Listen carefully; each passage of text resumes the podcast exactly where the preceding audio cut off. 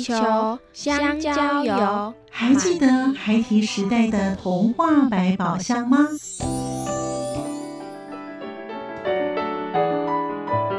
我是桂文雅，世界是一本美丽的书。我是曹俊彦，从小就喜欢画画。我的人生我是王淑芬。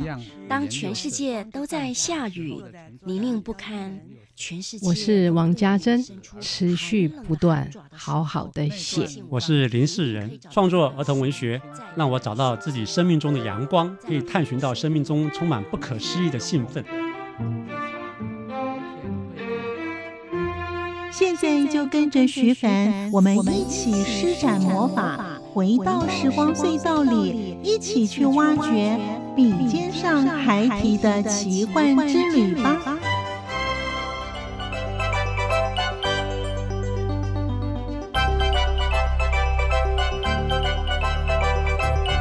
欢迎收听《笔尖上孩提的奇幻之旅》，我是徐凡。在今天节目当中，我们一同来认识管家琪。他是华文世界重要的儿童文学作家，曾经在《民生报》担任记者七年。在一九九一年辞掉工作之后，就专职在家写作，至今一直在儿少儿童文学领域当中努力耕耘。目前已经在台湾出版了创作、翻译跟改写的作品三百多册，经常到各地。中小学与孩子们交流，引领孩子阅读与写作，非常受到欢迎。另外，他的《珍珠奶茶的诱惑》也获得法兰克福的奖项。因此，在今天节目当中，我们的开场剧是由管家琪老师的作品《美少年之梦》改编而成。另外，在节目当中也了解管家琪的故事以及。中原大学心理系副教授郑古院为我们分析管家琪老师的作品跟特色，欢迎收听。我是管家琪，儿童文学丰富了我的生命，而且呢，也让我找到了自己的定位。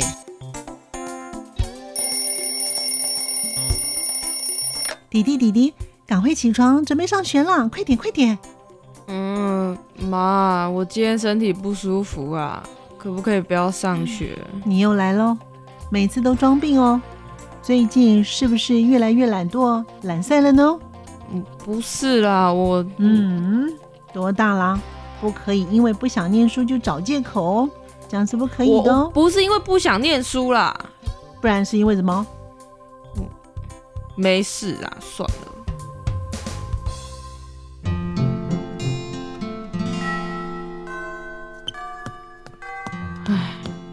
今天还是没能够请假。同学，书包打开给我检查一下。嗯，报报告教官，里面只有课本。叫你打开就打开，拿来。呃，我教官，我要迟到了。呃，拜拜拜拜，教官拜拜。哎，等等等等。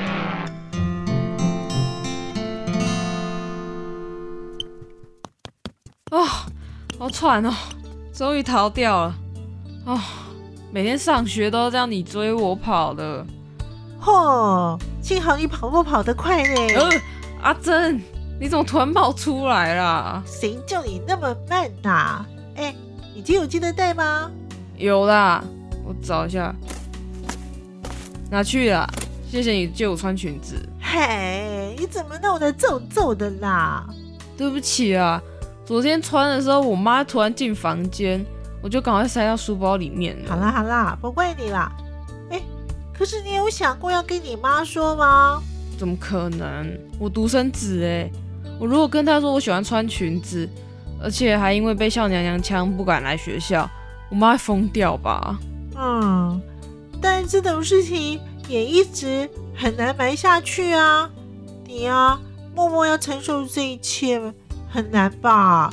而且我觉得哦，你应该早一天好好跟你妈谈一谈。哎，唉，再看看吧。要跟妈讲吗？一直把自己伪装成别人，真的好累。可是如果我不是妈心中的宝贝儿子了，他还会爱我吗？喜欢化妆、穿裙子的我，会不会其实很变态呢？唉，算了算了，不想了啦，肚子好饿哦，回家去问妈妈能不能吃牛排好了。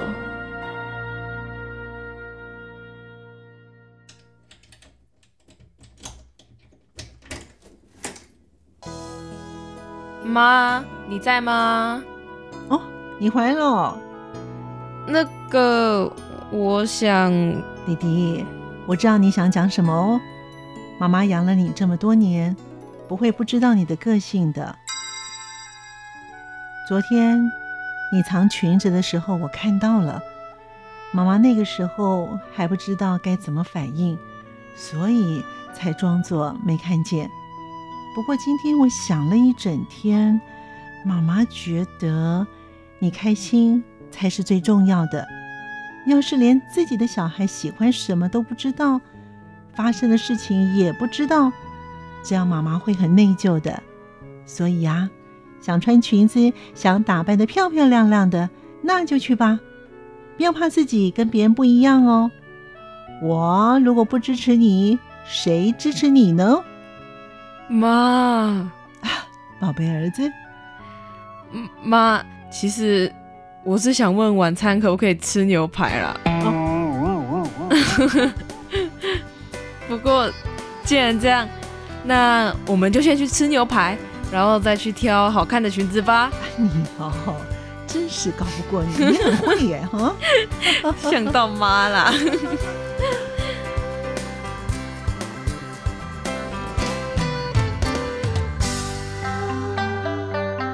声音印象馆单元，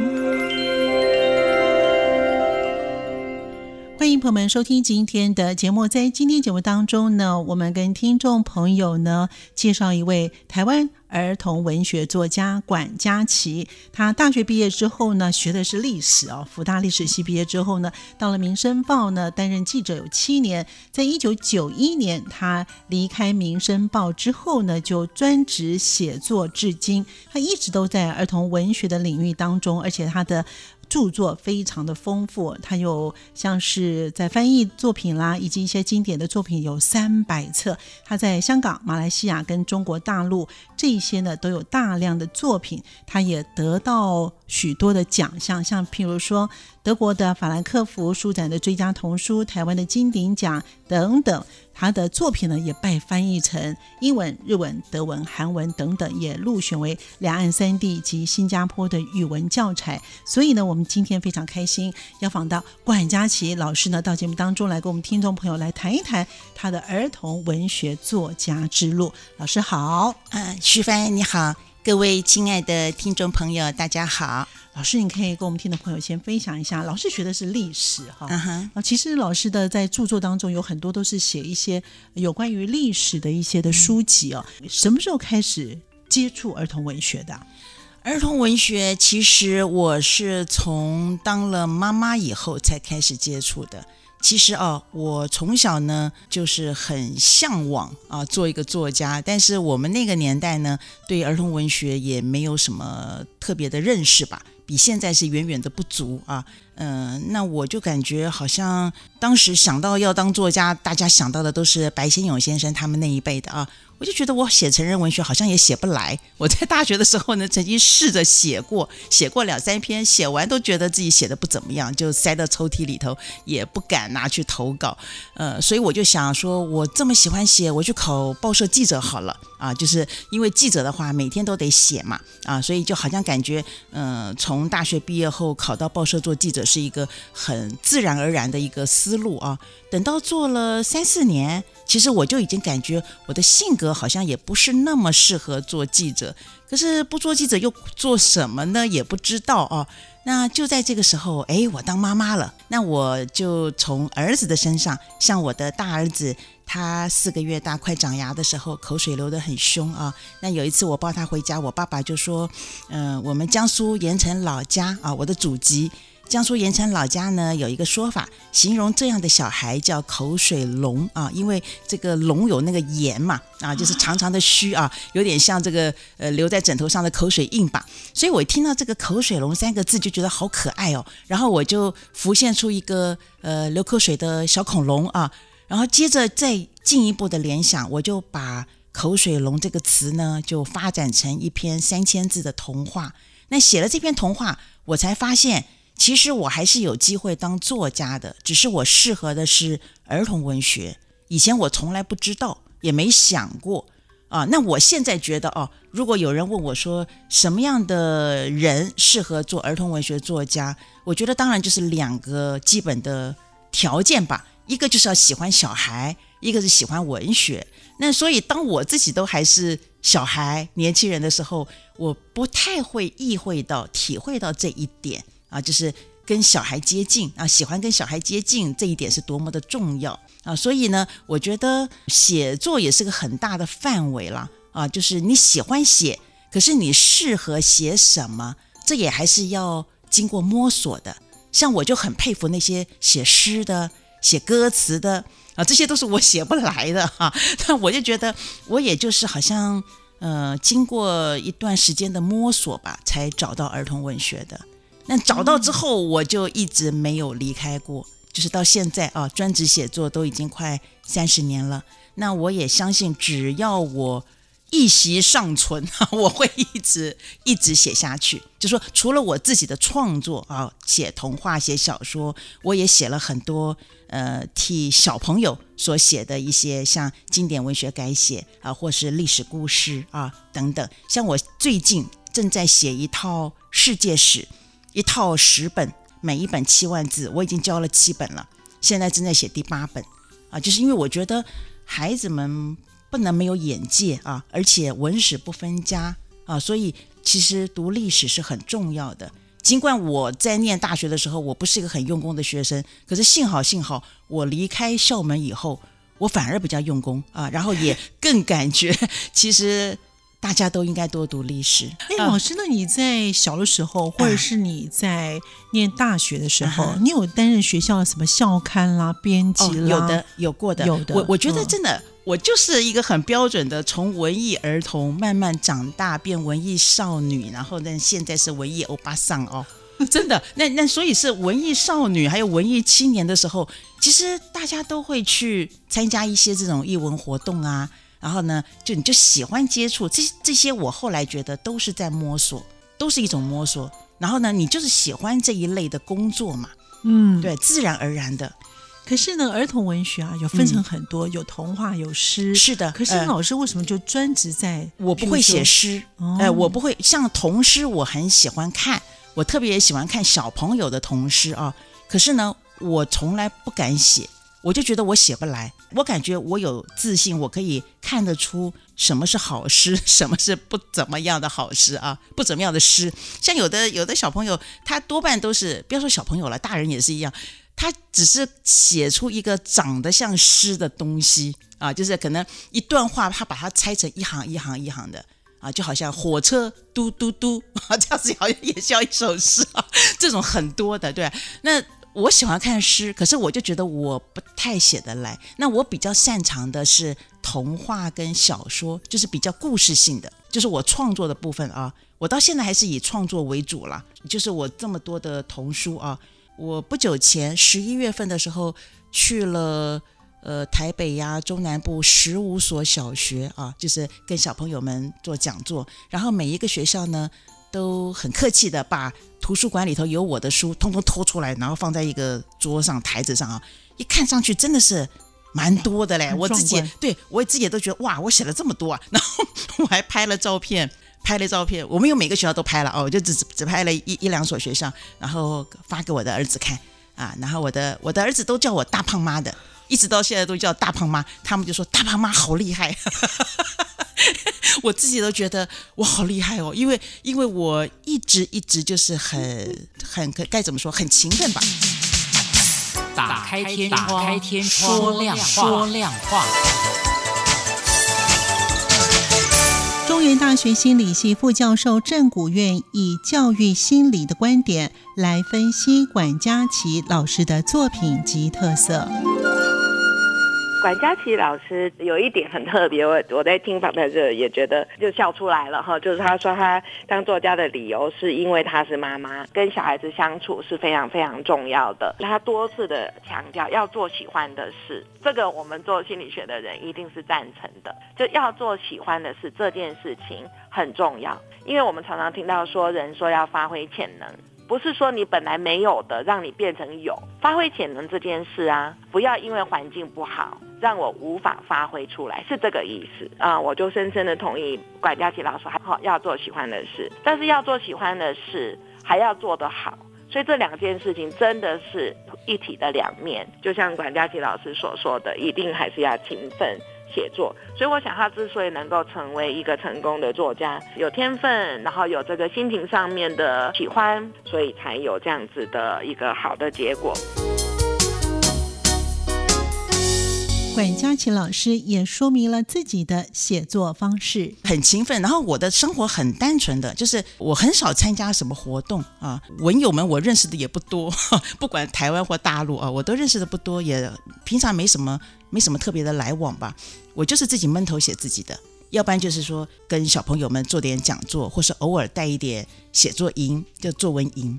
嗯嗯，所以我生活是很很单纯的。哦，所以当时你在一九九一年呢，就辞掉记者的工作。其实那时候《民民生报》当记者是蛮好的一个缺，而且我们那个时候就是整个联合报系、中国时报系还有三台的那个福利待遇，大概是传播界里头最好的。认识我的、不认识我的都说我疯了呀。那当时我就是两个两个原因，一个原因呢就是我的两个儿子还小啊。东东跟丁丁啊，那丁丁那个时候呢，就是我离开报社的时候，他才半岁，等于说我产假才刚结束没多久，就决定就不做了啊，因为我就觉得。真的有两个小孩跟一个小孩是差距很多的，哎，对对，就是妈妈都知道啊，就是何况我的小儿子丁丁是不太好带的小孩，不是有一个说法说职业妇女都是蜡烛两头烧吗？对呀，我就感觉已经很吃力了，可能撑不太过来了。那我是一直都觉得我的人生最重要的就是我的小孩，我不是说希希望他们怎么样出人头地啊，就是我的意思说，他们对我来讲。绝对是最重要的，就是我一定要把他们两个列为最高的考虑。所以当时我就在想，我首先先把他们两个先陪好、照顾好，然后我刚好也已经发现我可以写儿童文学啊，因为我在报社最后两年已经开始有业余的发表一点单篇童话，所以我就想，那我就来写写看嘛。我是想，我就算写不出名堂，我把两个儿子陪好。也完全划得来的，也应该的，这是我的感觉了啊，所以我就离开报社嘛。中原大学心理系副教授郑古院以教育心理的观点来分析管家琪老师的作品及特色。王家琪老师来讲，透过他自己跟他的小孩的生活经历，把它记录下来，然后变成是呃共同的一个生命的轨迹。不管在文学上，或是在这个他跟他的小孩的关系上，当然是一个很重要的事情。我要讲的事情，在文学上面来说，语言很重要。透过这些语言，就是我们说密码日记这一类的作品，它除了文字本身之外，其实还蛮重要的，是情感，因为我们把文学当成是一个艺术品来说，艺术的类别来说，希望我的知识、我的想法能够引起你的情绪上面的正面的，比如说认同啊，或者是共同的喜悦啦等等。我想管家琪老师的作品在这方面是还蛮特别的，可以被提出来的。儿童文学作家管家琪说。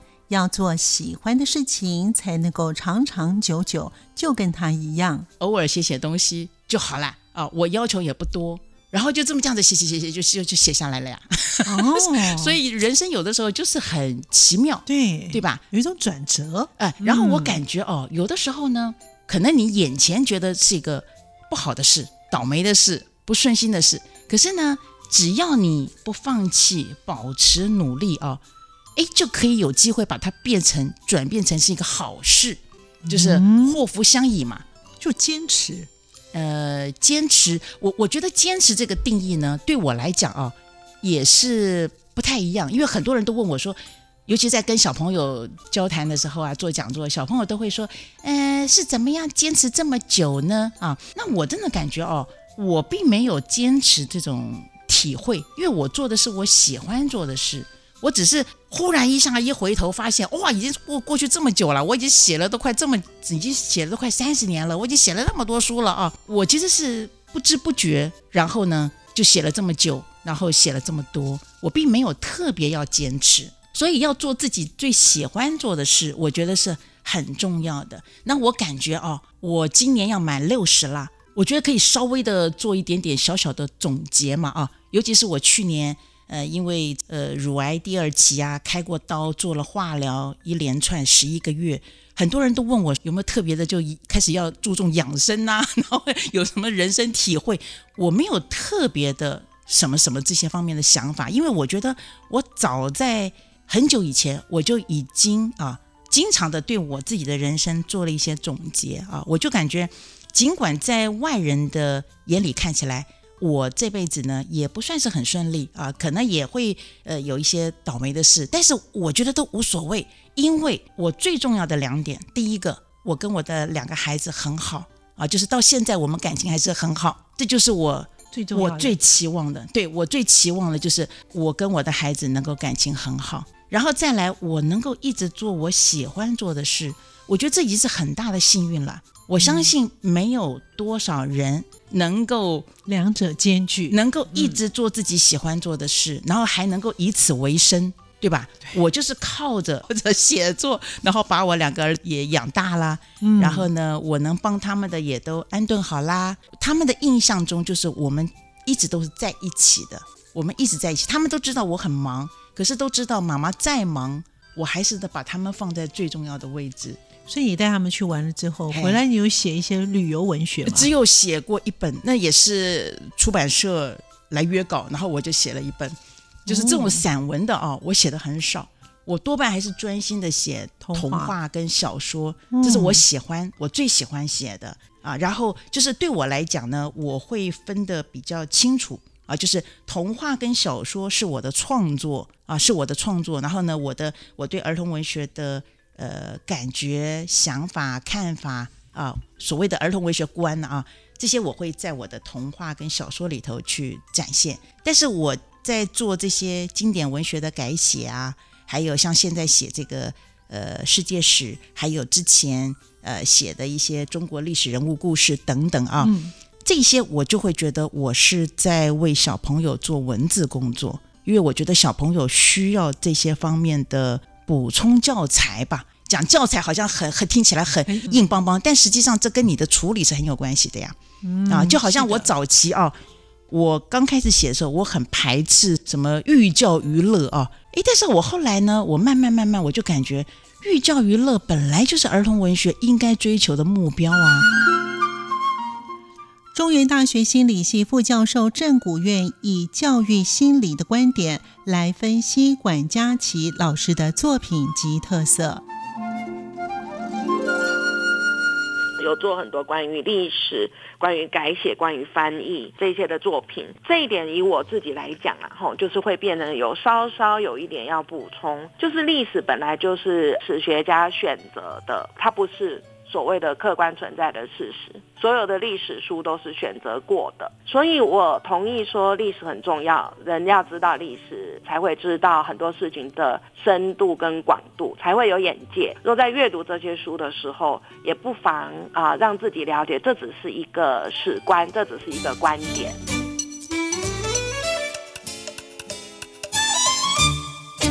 我现在真的感觉啊。因为我在华文地区吧，台湾、大陆还有香港、马来西亚、新加坡啊，我接触到的华人地区的小朋友，语文程度来讲啊，我觉得我们台湾小朋友真的是加油啊！我感觉啊，就说这个是个事实，就是我体会到的事实。那可是语文要怎么加油呢？要怎么加强？真的就是文史不分家啊，文史不分家这是一个很重要的，所以要多读历史。所以我这几年其实。出版社如果找我要写历史故事的，我都会答应下来。然后我一定会排出我的时间要来写历史故事，因为真的是很重要的。就像老师刚才讲的，文史不分家，所以老师在创作的作品当中，因为你翻译啊，或是你自己的创作啊，哦，都是不少哈。那你有没有自己特别喜欢的作品？我在各地都会有小朋友问，我就跟小朋友们解释说啊，有一个形容，就说书就像作家的孩子一样。那虽然每一本书有它不同的命运啊，我有些书我是自己很喜欢的，可是呢，可能未必销售会很好。那也有些书，我可能觉得不在我特别喜欢之列，诶，可是它偏偏卖的特别好啊。就是书有它的不同的命运啊，这是我们无法控制的。嗯，可是呢，我相信不只是我，就说每个作家。在写自己的作品的时候，嗯嗯，肯定应该还是尽了最大努力吧，嗯哼，都是拿出最大的诚意吧，嗯，那对我来讲也是。可是如果你要你要问我的话，还是会想到的是我一些创作的作品了啊。比方讲啊，然后校长就跟我讲说，呃，知道我要去啊，老师们也都知道说啊，知道就是那个写历史故事的啊，还有就说啊，知道。呃，他写过那个教作文的，嗯嗯，都没有提到我的创作，哎，我就感觉这个真的是没办法啊，因为因为可能文学的市场大概本来就比较小吧，可是在我心目中，我在写我的童话啊，像是口水龙啊、捉拿古奇台风啊、啊糊涂大头鬼呀啊，呃，还有像我的那个小说《珍珠奶茶的诱惑》啊，这个是德国法兰克福书展。最佳童书的那一本啊，《密码日记》啊，啊这些啊，我在写小说的时候呢，我会觉得那是更自我一点，对我来讲，我会觉得更珍贵吧，啊，但是我觉得我我做的很多文字工作，确实也让我很有成就感。啊，因为因为我觉得它确实能成为很多小朋友的一个课外读物，就比方说在马来西亚，马来西亚的华人小朋友几乎不太看文学类的书啊。很少，可是我就看到我写的那一套啊，就是中国的经典文学的改写啊，就是少年版，哎，很多地方都有。儿童文学作家管家琪他说，从小因为他常常迁徙，所以在他的作品当中，他会以到一个新的环境，认识新的朋友比较多的主题。同时，他小的时候并没有自信，因为他是被骂长大的。在他的作品当中，他也希望孩子们能够拥有自信。作家私房话，我大概过了五十以后，有一句话我很喜欢啊，这个是大陆的说法，就说五十以前不要怕，五十以后不要悔，不要后悔。我觉得很有道理啊。然后我觉得我的人生呢，其实就是这样。五十以前，我好像莽撞也有啊，冲动也有啊。但是我不管怎么样，我始终如一的，就是一直保持努力。为什么我从小就有个作家梦，可是不敢讲？因为我是一个很没有自信的小孩嘛。那为什么我没有自信？因为我从小一直在挨骂嘛。我长大以后，我回头来看，我会觉得那不是我的错。我觉得我真的是要长得够大，我回头来看，我会觉得我小时候成长过程中很多事情。真的不是我的错，那我的价值观、我的人生观会自然而然的渗透在我的作品里。那也许小朋友接触到他，也许会受到一点感染哈。但是我在写的时候，我没有想到这些啊，我就是专心的，只是把我的一种感觉，还有呢，我想要表达的，然后我想要说的这个故事，把它说好。在今天节目当中，我们一同认识了儿童文学作家管家琪。他除了写历史故事之外，他的汉字的故事以及他的创作的故事，他都希望大家能够看得到的他的创作，而不是他改写的历史跟其他的故事。徐凡祝福您，感谢您的收听，我们下次见。